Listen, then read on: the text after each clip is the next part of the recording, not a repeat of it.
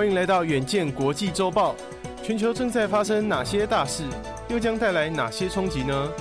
远见 On Air 每周精选三则关键议题，解析背后脉络与影响，和你一起接轨国际。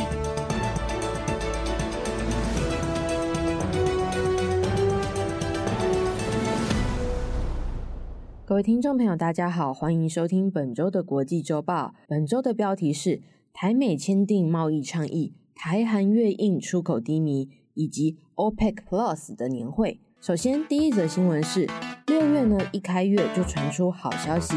台湾和美国确定签署二十一世纪贸易倡议首批协定，将奠定台美贸易未来的架构。第二则新闻是，根据出口数据，包括台湾、越南、南韩、印度的出口持续低迷，前景仍然不看好。第三则新闻是，石油输出国家组织及盟友六月四号召开维也纳年会，是否扩大减产的政策，引发外界高度重视。首先，我们先来听第一则新闻：台湾和美国六月一号签署新贸易谈判框架下的第一份协议，美国副贸易代表毕扬奇亲自出席签约仪式。这份台美二十一世纪贸易倡议是从一九七九年双方断交以来最完整的一份贸易协定。行政院发言人林子伦表示，在洽签首批协定后，两国将会向签署台美全面自由贸易协定的方向努力。台美二十一世纪贸易倡议二零二二年六月启动，历经了两轮的谈判。同年的八月，在华府确定将台湾摒除在更大的泛亚贸易倡议印太经济框架后，台美就开始针对台美二十一世纪贸易倡议进行谈判。二零二二年十一月，台湾代表团前往纽约谈判。二零二三年一月，美国助理贸易代表麦卡廷率队来台，历经两轮谈判后定案。这份整体倡议包含了十二项重要议题。双方已经针对关务管理以及贸易便捷化、良好法制作业，还有服务业国内规章以及反贪腐、中小企业等五项议题完成谈判。中文、英文法律约本都已经完成，称为首批协定。美国贸易代表署指出，在签订首批协定后，台美双方未来将展开包括农业、数位贸易、劳工和环境标准。国有企业以及非市场政策等较复杂的贸易领域谈判。值得注意的是，这份台美二十一世纪贸易协议并未涉及改变商品关税，但是会加强双方的经济联系，向美国出口更多的商品。台湾工业总会对于台美二十一世纪贸易倡议洽签乐观其成，在声明中表示，这份协议将让双方在海关快速的通关。松绑经贸法规，经贸制度透明化，延长管制性贸易法规预告期，加强监管海外行贿，以及建立吹哨者保护制度等重要事项上，赋予更多的法源基础，降低了台美洽签自由贸易协定的门槛。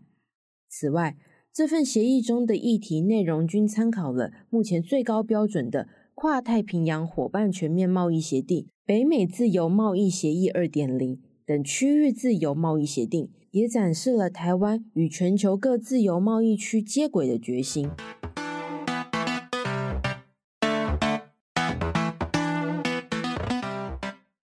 第二则新闻是，全球景气下修，货币政策递延效应，加上美国持续升息抑制通膨的效应，在二零二三年中较为明显。市场预估呢，一旦通膨的情况改善，美国将暂停升息。尽管如此，包括台湾、南韩、印度以及越南的公开资料，二零二三年开年至今的出口数据持续探底，前景同样不乐观。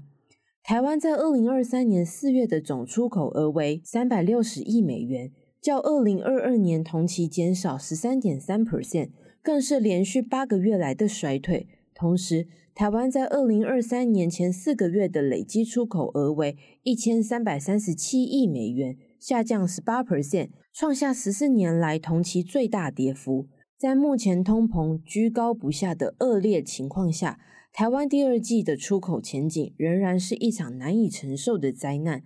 南韩产业通商资源部五月一号公布了四月进出口动向资料，数据显示，南韩四月出口总额下降十四点二 percent 至四百九十六亿美元。根据韩联社的报道，自二零二二年十月以来，南韩的出口总额持续下滑至今，主要出口品半导体更下降了四十一 percent。尽管世界主要经济体为抑制通膨和经济放缓，已经积极收紧货币政策，但是全球需求持续的疲软，仍然为南韩经济带来沉重的压力。此外，根据新浪财经的报道，越南统计总局五月二十九号公布数据，越南五月出口总额下降六 percent，进口萎缩十八点四 percent，都是连续第四个月下降。越南计划与投资部副部长陈国芳表示，由于美国、欧盟和日本等贸易伙伴努力应对经济放缓和需求下降，越南二零二三年第一季的加工和制造业经历了大幅下降。预计同年呢，剩余三季越南经济将继续面临贸易的压力。印度出口表现呢也不尽理想。根据印度商务部公布的资料。印度四月商品出口下降十二点七 percent，六个月以来的最低点。进口呢也下降十四 percent，四月的商品贸易逆差下降十七 percent，为二十个月以来的最低点。由此可知，全球的内需市场受经济不振影响而显得疲弱，可能呢将继续冲击各国出口表现。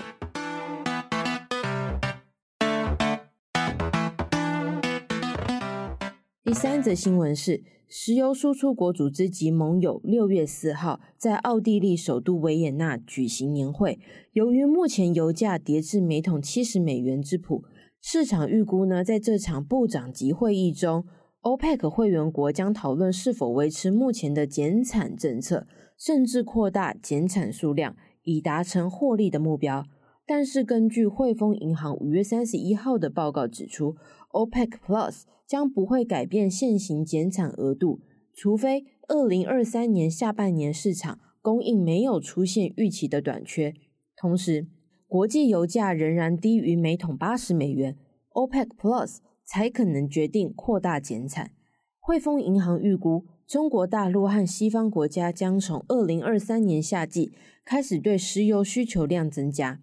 二零一六年。OPEC 与国家包括俄罗斯在内的十个非 OPEC 国家组织组成了 OPEC Plus，总计生产的原油占全球总产量约四十 percent，油品出口占全球石油贸易的六十 percent。二零二三年二月三号，OPEC Plus 同意将原油减产幅度扩大至每天六十六万桶，直至二零二三年底，减产油品占全球需求量的三点七 percent。当时有助于油价上涨至每桶八十七美元以上，但是仍然陆续跌至目前行情。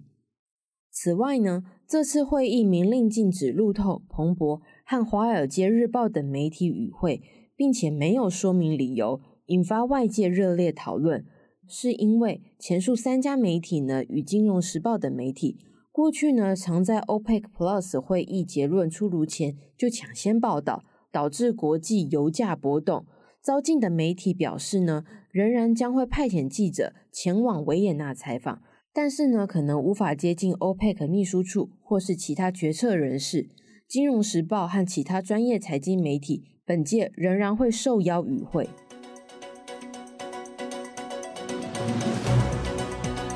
以上就是我们这周的国际周报，敬请大家每周锁定远见 On Air，帮我们刷五星评价、订阅、留言、分享，让更多人知道我们在这里陪你轻松聊国际财经大小事。我们下周见。